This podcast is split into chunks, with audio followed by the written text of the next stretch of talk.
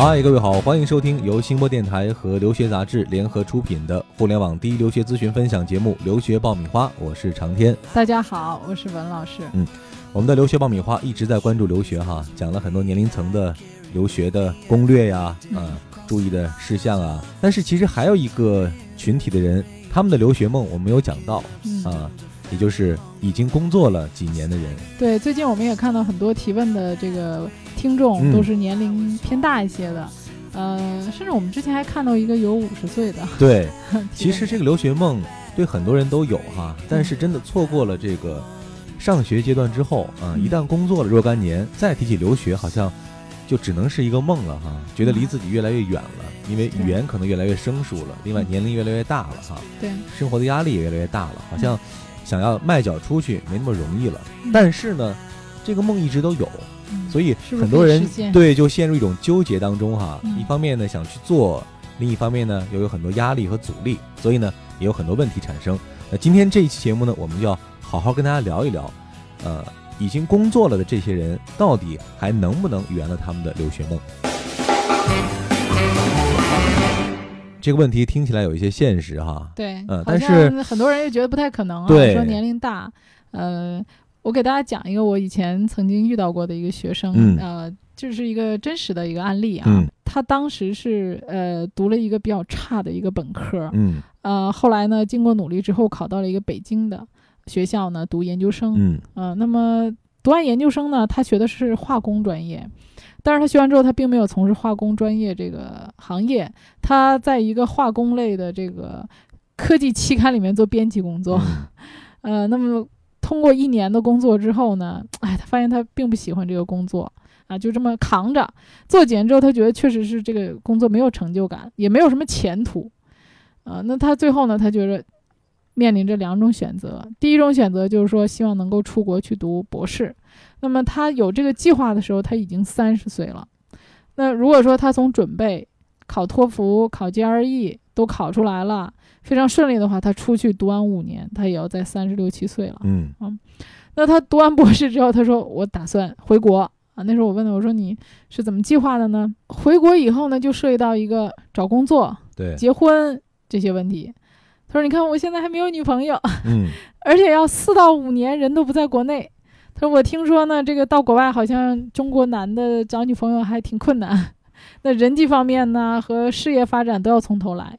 要认识重新的这个人脉啊，这个社会关系都要从头来。那对于他个人发展很不利，他又很胆怯。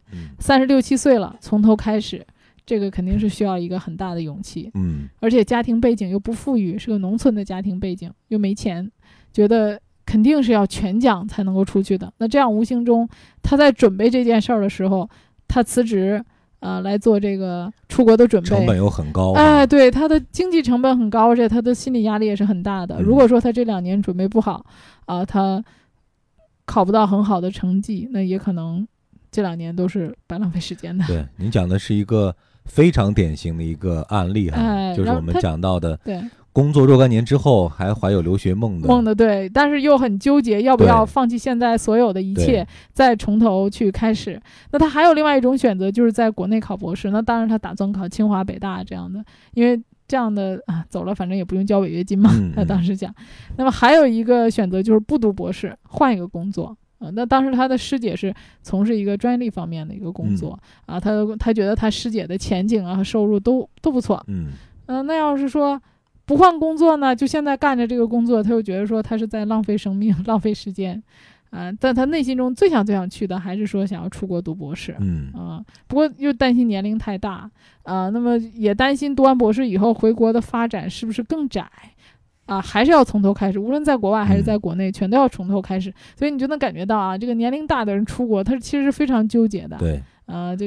听他说的都感觉挺纠结，很多种声音在脑海当中哈，去啊不去啊，各种权衡哈，各种分析哈，各种矛盾，而且他会考虑很多，比如事业、对。婚姻、家庭。啊，社会关系，所以你想，他考虑的问题其实就不像是应届毕业生那么单纯，简单了啊！应届毕业生很简单，一身轻松，出去就出去了。现在你你听听这个案子，你再想想这些应届毕业生，只要考好托福和 GRE 就没事儿了，对吧？你们还不珍惜？对你想想，他这考虑到找对象的问题，所以我当时我就跟他说啊，我说第一你要考虑就是要跟着你的心走，嗯，你你心里到底是怎么想的？你最想去做什么事儿？那么你现在才三十岁，其实年龄不算大，嗯，那么如果说你现在想做什么事儿，你三十岁的时候。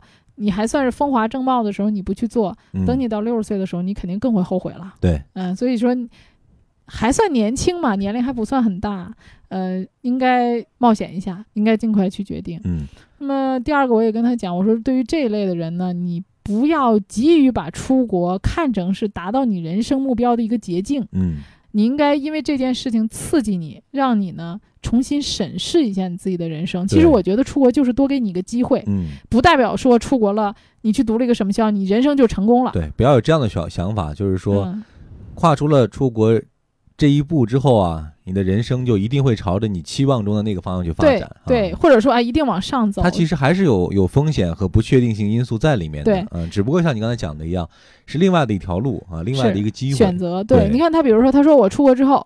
我要回国发展，他跟我讲啊，其实很多人在走之前都说，说我出国拿个博士，然后我马上回国。但是到了国外以后呢，多数人都会改变想法，嗯，很多人都是说想留在那儿。啊，或者是想找工作也好，还是各种各样的方法也好，那不是说你当年口是心非，对，因为都是此一时彼一时，新的环境无法去规划，对，新的环境、新的阅历，然后你有新的改变，那这些都是促使你改变的。我们谁也不知道明天会发生什么，是吧？两年、三年，甚至他这个这么长年五年，谁知道会改变什么呢？所以你不要把人生定的太早。对，很多学生都问我说：“我出去读完书啊，我是不是一定能找到工作？我学什么专业才？”肯定能找到工作，我就业率最高。很多人这么问，这个没有包票的哈，文老师打不了这个包票，打不了。但是我个人觉得啊，这个年龄只是在你自身的优势不强的时候才会成为问题。比如像我现在，我相信我再过二十年，我也不会担心我找不到工作。对啊，因为我的专业性很强，我觉得我到哪里都可以工作，无论我在北京还是在上海，还是在任何一个城市，我觉得我都能找到工作，因为你的专业性够强。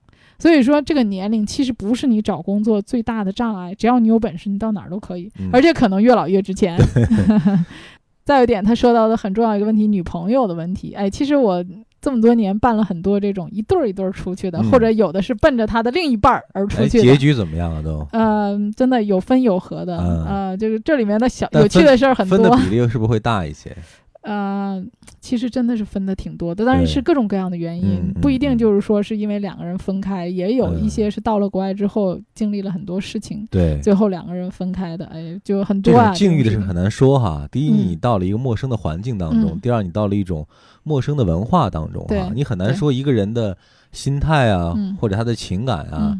到这样一个环境当中会发生一个什么样的改变？这种事确实是对谁都说不清楚。但是可以给他一个建议，可以在国内先找到一个也有同样出国梦的女朋友，俩人一起携手奋斗，这样出去可能这个他顾虑的这些事儿啊，能够暂时的解决一下。实际上，我一直在劝我的学生啊，就是有的学生是在国内有女朋友啊，然后和出国的这个问题在纠结。当然，我是做出国的，可是我经常劝我的学生啊，就是。易得无价宝，难得有情郎。嗯，那我觉得说找女朋友这件事儿呢，跟你的工作啊，还有你的念书都没有关系的。嗯，什么时候都可以找女朋友，只要你觉得合适的，抓住机会，那么就不要错过，哎，不要耽误。那这个年龄啊，工作呀，学习都没有关系。因为我我先生跟我认识的时候，他还在考研究生呢，所以其实是学习和恋爱都是两不误的。只要有机会，经验之谈哈。嗯啊，就就是我觉得说，三十岁。出国不算晚，嗯，找女朋友有点晚，有点晚，对。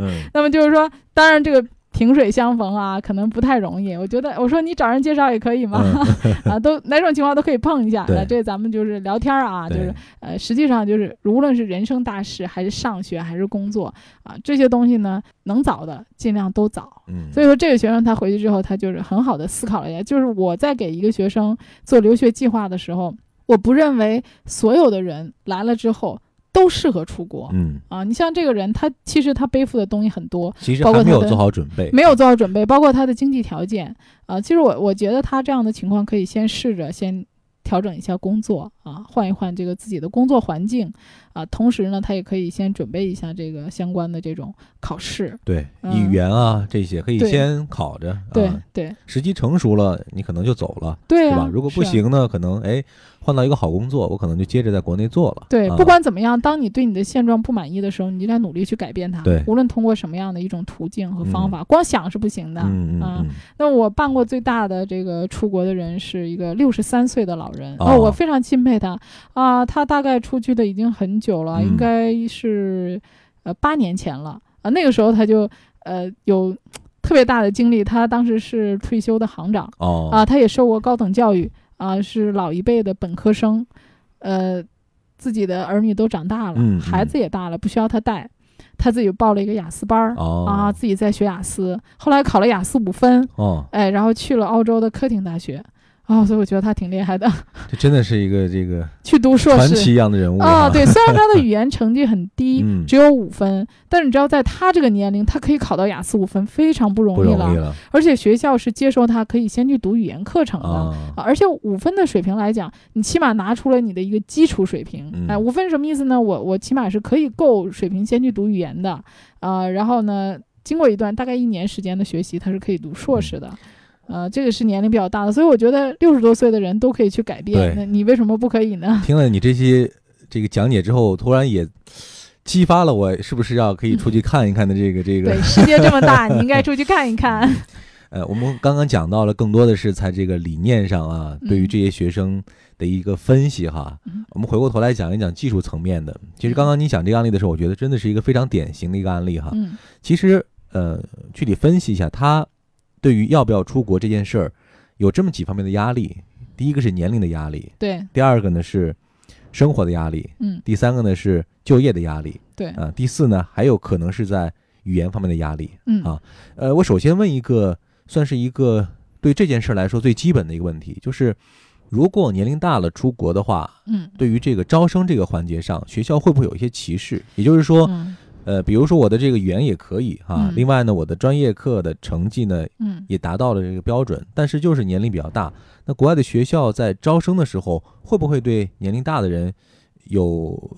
咱不能说歧视了啊，或者说另眼另眼相待，会有这种这种情况吗？实际上，国外的这个大学他们是很开放的，在国外的环境里面，你五六十岁、四五十岁去读大学的人都有，可能有的人读了高中之后，他就去做别的事情了，工作了啊。可能到了三四十岁的时候，五六十岁的时候，他想我再去读个本科啊。当然说有这种心情的人也并不是很多，但是从原则上来讲，这些学校都是可以招收的。无论你什么时候想上学，学校就是教授你知识的地方，学校的大门永远向你敞开。对，哎，所以国外在接受学生上面来讲，它还是比较开通的。但是有一个问题啊，就是你具不具备相关的学习能力，嗯，这是很大的一个问题。那你怎么去证明你有足够的学习能力来完成这个课程呢？那么第一种方式是要提供你最高的学历，嗯，来证明我有足够的学历和足够的知识量。来完成这个学历。第二个最好的方法就是考一个语言成绩。嗯，其实我觉得对于一些年龄大的人，我非常建议他们考一个语言成绩。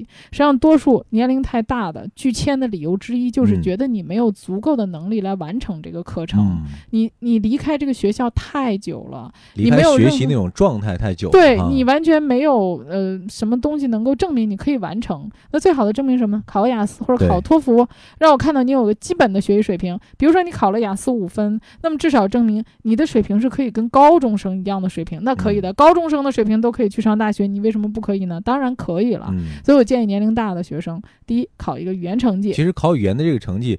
像是给自己一个回炉哈，可能你很久都没有认认真真的去看一本书，准备一次考试了。对。但是呢，准备这个语言考试的过程当中，哎，你会发现，突然又回到了以前那种学习的那种状态里哈。对。这种东西其实是更重要的。对，就是这个肯定会在呃一定程度上给你提升你的签证率，差不多至少我认为能提升百分之三十到四十。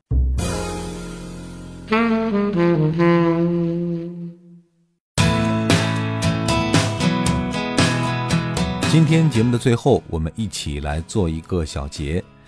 大龄的留学申请者啊，的确是一个比较特殊的群体，在申请中面临着更多的困难，比如错过了最佳的学习时间、英语能力和成绩不足、经济方面的压力，还有学术方面的欠缺。此外呢，在选择出国读书之后，将会面临着适应新环境、接受新知识，还有对知识的领悟力。不如年龄小的留学生等等等等诸如此类的问题。此外，签证官不会太容易相信他们出国深造的原因和理由，尤其是有的大龄申请人还没有结婚，那对于签证官来说，很容易认为这一些签证申请人可能存在着移民倾向，学成之后不太可能再回国发展。但是从另一个方面来讲呢，这些大龄留学申请者在克服学习上的困难和坚持学习的毅力方面，啊，也存在着一些优势。另外呢。多年的工作经验对于申请某一些专业来说呢，也会是一个独特优势。比如说，在申请国外的 MBA 的时候呢，有一些院校就会提出要求申请者一定要具备一定的工作经验或者管理经验，因为课堂中很多案例都是来自于真实工作当中，只有经历过或者累积了相关方面的经验，对于学习提升才会有更加深刻的体会。总之呢，困难和机遇并存。那如果从现在开始你就准备实现你的大龄留学梦的话，应该怎么做呢？给大家几点建议。第一呢，是给自己制定一个清晰的学习规划，要非常明白自己出去要学什么。呃，相比较应届留学生呢，大龄留学申请者往往会更加的务实，呃，不必过分在意学校排名，而要把注意力更多的放在专业上。啊，毕竟这是未来你要学以致用的，呃，还有呢，可以更多的关注一下留学目的地的就业环境啊、移民环境啊等等这些因素。那第二呢，年龄并不是妨碍留学的因素，而更重要的是你是否能够有足够的理由说服签证官，并且相信，呃，你是以学习为目的而去留学的。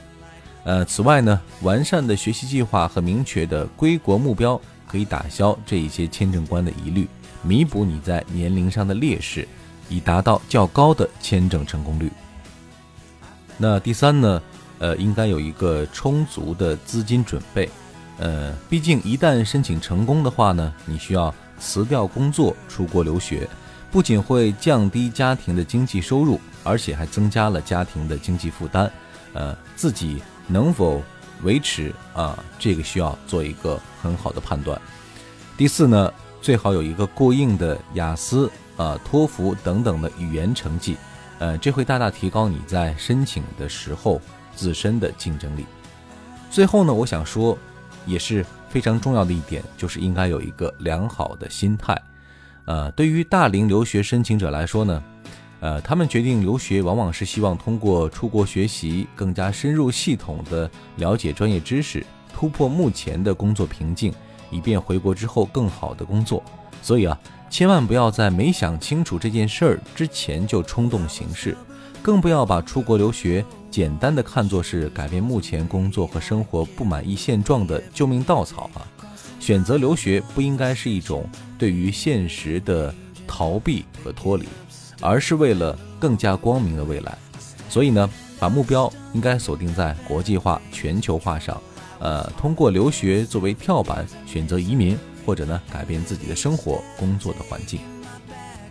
总而言之，留学不只是为了一张有含金量的洋文凭，在某种程度上，留学带给我们的是一种人生的经历，让自己在短暂的人生长河当中呢，得到更多的历练，呃。和升华，所以留学不分年龄，而在于一种选择。这期间有得有失，有困难艰辛，也会有成功和欢笑。那只要你明确了目标，做好了准备，不管你年龄多大，留学的大门永远为你敞开。